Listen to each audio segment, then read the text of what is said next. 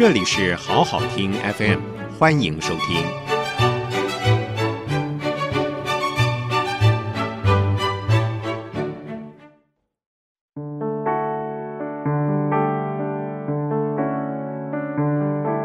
谈判无所不在，刘碧荣主讲。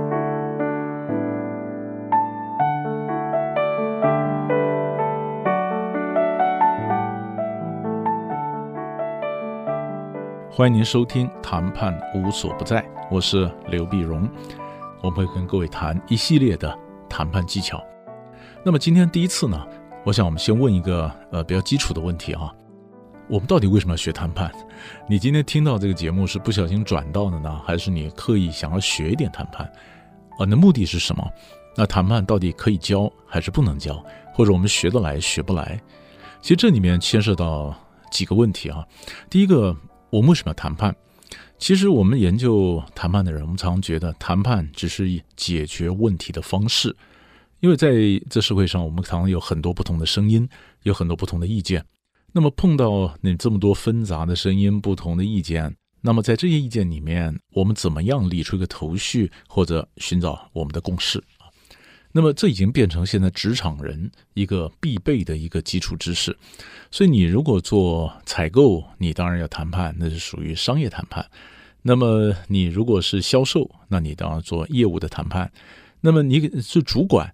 主管呢？于是我底下有这么多不同的人啊，这种不同的人，那他们可能也需要学到谈判，因为要不然我怎么摆平这些人这些不同的意见呢？嗯，我跟属下怎么沟通？我跟我的上级又是怎么样去协商？怎么去嗯说服他？这其实用到的都是谈判技巧，或者说你说你今天用到的是呃环保啊，你碰到有工会啊，那不管是外面围的是群众呢，或者外面围的是工会呢？你都可能必须要能够解决一个冲突，然后来谈判。所以你会发现，你的谈判呢，可能用在对外啊，可能用在对内。那么你甚至也会发现，说你的谈判呢，可能是谈数字，你可能谈事情啊，你可能谈人，或者我们谈文字。假如你是你是做法务的，那我们一个字一个字的字斟句酌，每个都在谈判呢。没段谈判，所以几乎你说你把它叫做协商也可以，你把它叫做沟通也可以，但是它总是大家你把意见提出来，我把意见提出来，我们在中间看能不能够找到一个重叠的地方，大家的共识。那这个呢，你当然说我有诚意嘛，可是你有没有发现你在社会上经历久了，呃，有的时候光靠诚意不行的。他必须要有一些技巧嘛，有的时候我们是满腔热血，满腔热血，但是呢，朴质无闻，讲出来的话呢，什么时候得罪人了我也不知道，或者我讲出来的话呢，我觉得我是这个意思，他听起来根本就不是这个意思，对不对？有时候也会发生这种冲突。那么我们常常沟通时，我们最大的困扰就是这样子：明明我觉得他应该懂嘛，他也觉得他应该懂嘛，那结果我们两个呢，呃，大家都不懂啊。那所以在这里面呢，他必须要有技巧。有技巧才会让我们逐渐、逐渐的，我们沉淀下来，看看说，哎，我怎么样把我的一些说服力哈，或者解决问题的方法能够更为精进。那所以很多公司呢，就把我的谈判课程呢，当成是一个主管升迁或者什么等级之级的人，他必须要学会的一个课程，这个基本动作。好了，那有了基本动作，一定要学会的课程以后呢，接着第二就问说，那。我们到底可不可以学啊？谈判它是不是一个天分呢？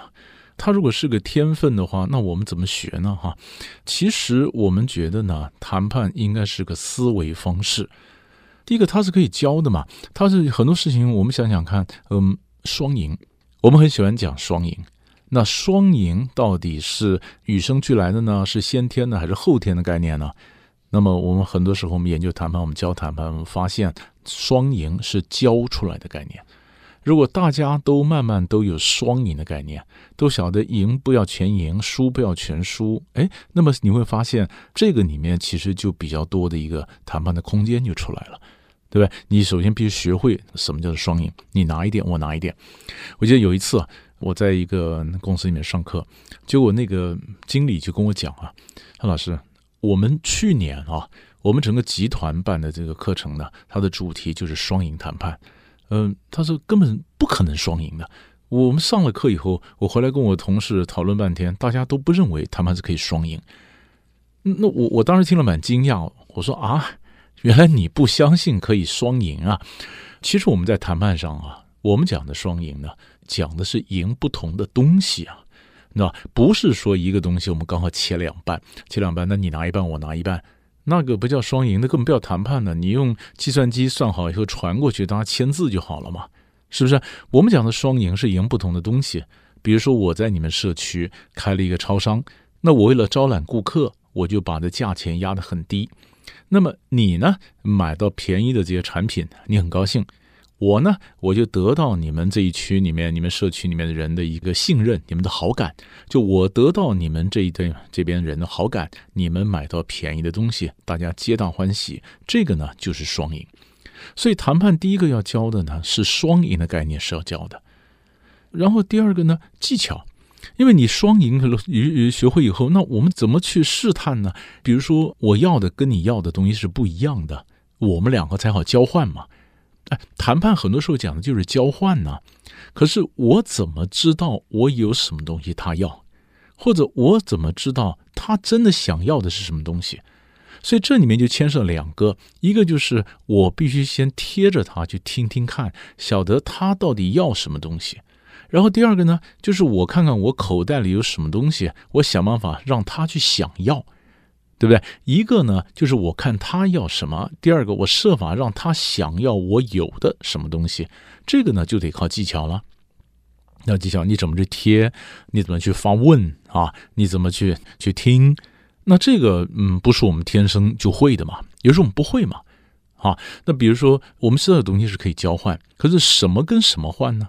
比如说我口袋里 A，那你是 B，那我比较喜欢你口袋里的东西，你比较喜欢我口袋里的东西，所以我们两个才有交换嘛。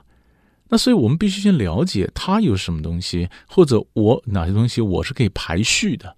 那我要排出顺序出来，然后我想要交换。那这个排序呢，交换的技巧也是可以学的呀。然后第三呢，其实我们教谈判时候也常碰到一个情况，就是谈判是术科嘛，所以他要练呐。所以谈判哈，假如各位听众朋友，你看看，很多时候呢，我常讲谈判的这个课，它是每一个人头的单位成本啊是蛮高的，因为他要练。所以同样一个钱，你请同样的老师，但是除以人头的话呢，你不能有太多的人头，就分母不能太大，分母大的话，他就没办法来练了嘛，对不对？没有练习，所以你要练习啊，谈判要练习，所以要演练。嗯，不演练学不会，没办法沉淀我上课所教的这些战术。那可是演练呢，又分为两种啊。那么基本上我在上谈判课的时候呢，我会介绍同学，我们来做一些演练，一些演练的个案。演练的个案呢，它常常呢不是你们个别公司里面的个案。因为个别公司牵涉到太多的专业知识太深了，那是你们自己教。但演练个案呢，那是配合上课，我们特别设计出来一些演练的个案。那么这个个案它必须用到哪些哪些的技巧，而且你只有啊用到不同公司的别的 case，你才练得出来。我举个例子，以前有一次我跟一家汽车公司上课，那汽车公司呢，他就那个总经理就讲啊，我们这个谈判课的演练了，一定要练卖汽车的。结果呢，他的学员呢，全部都是 sales，全部都是 sales。在演练的时候呢，扮演 sales 的固然是 sales，扮演客户的也是 sales。所以在那演练的时候，那客户在讲话的，或者 sales 在讲话的时候，那客户早就知道他下一步要讲什么。他说：“不，你你我老早知道你在讲什么，练不出来。所以一定要练我们特别的设计的，不是你们公司的 case，这才练得出来。所以要演练，要上课，然后要实习。”然后你才会逐渐、逐渐的学会你的谈判技巧。你要不试试看？我们休息一下，马上回来。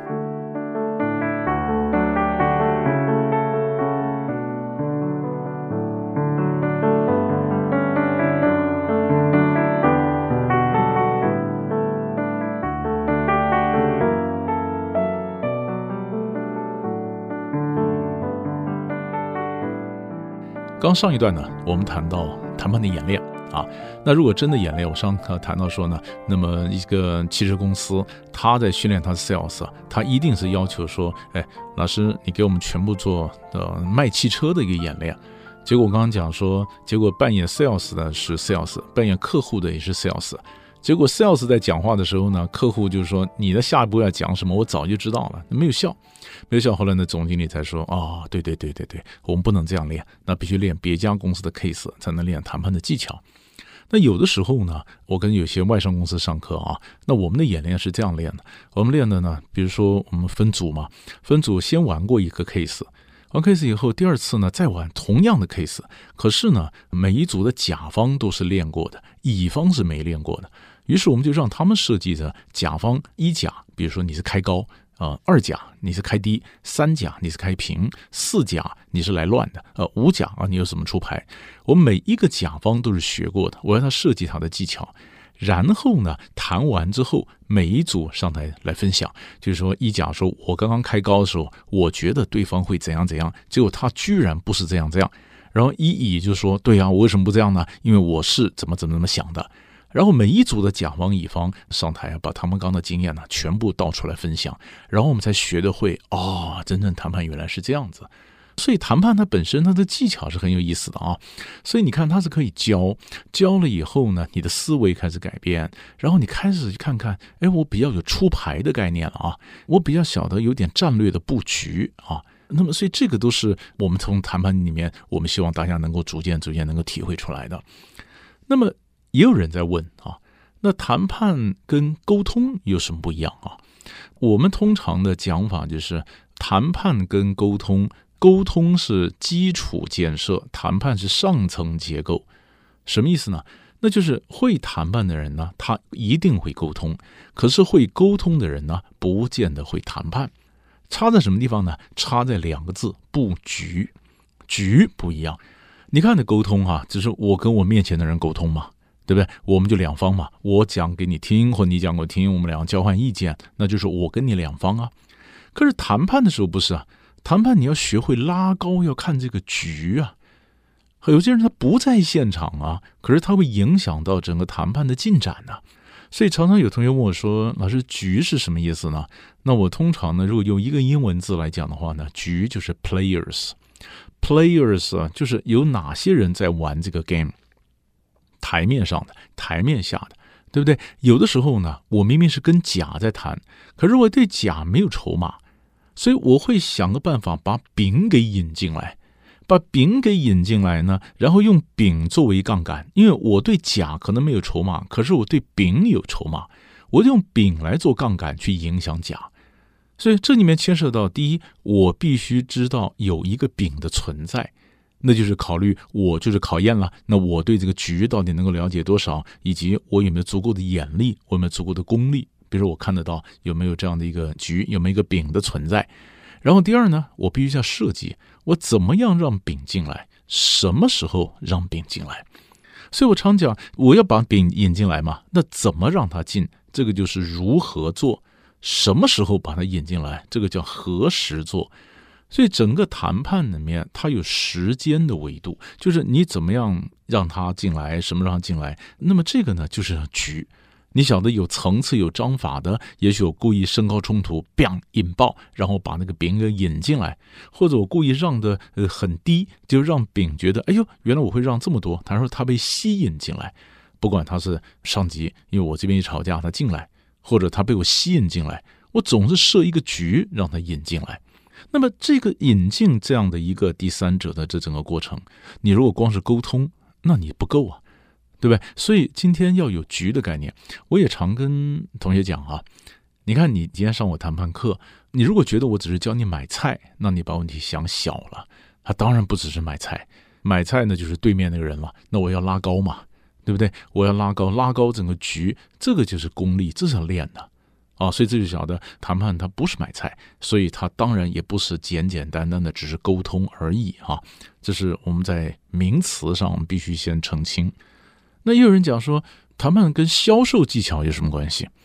销售技巧通常是相对简单，因为我就是卖东西嘛。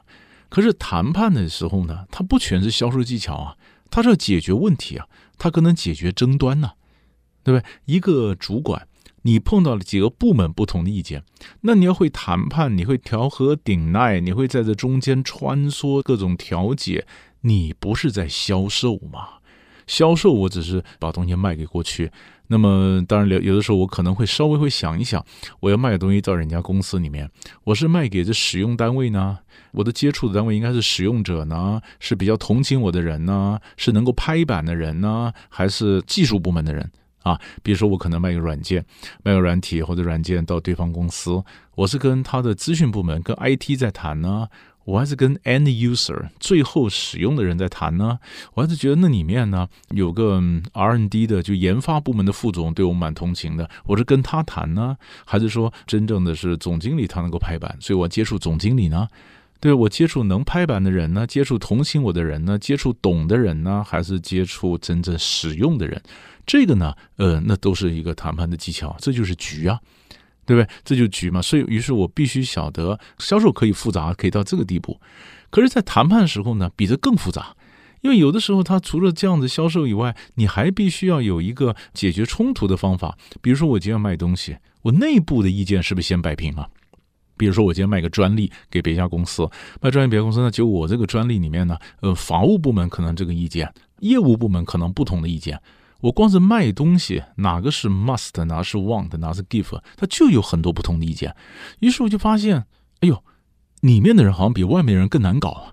于是你在里面花的谈判的时间不会少于外面的时间嘛，对不对？所以它不是销售嘛，它是解决各种争议嘛。那如果部门之间呢？如果我今天我当总经理，那底下各部门为了一个什么东西，他吵得不可开交，那我怎么解决？对不对？那这个就通常不全是销售嘛，那是谈判嘛。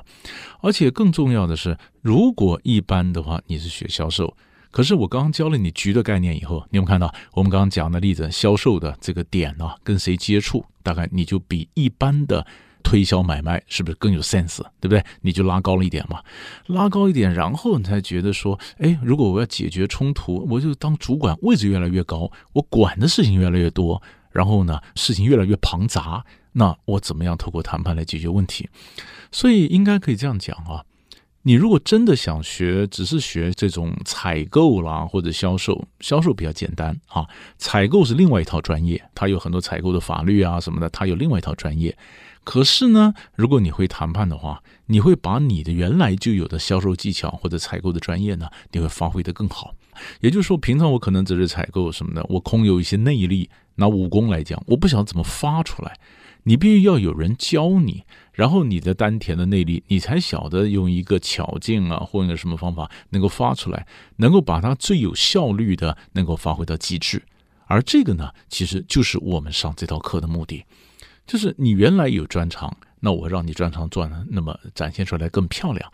你原来不晓得该怎么办，你只是满腔热血，或者你平常很诚恳的，然后说我今天来谈，可是你不会解题的模型。你空有诚恳的意图，你没有诚恳的或者解题的方法，你还是没办法发挥，对不对？哈，所以像这东西都是，所以你这样想了以后，你就发现，哎，好像这个东西我们可以学一点，我可以学一点，然后跟我过去的知识，然后做一个沉淀，做个整合，那这样子我们的事业才能够做到呃事半功倍，能够完全的能够发挥出来。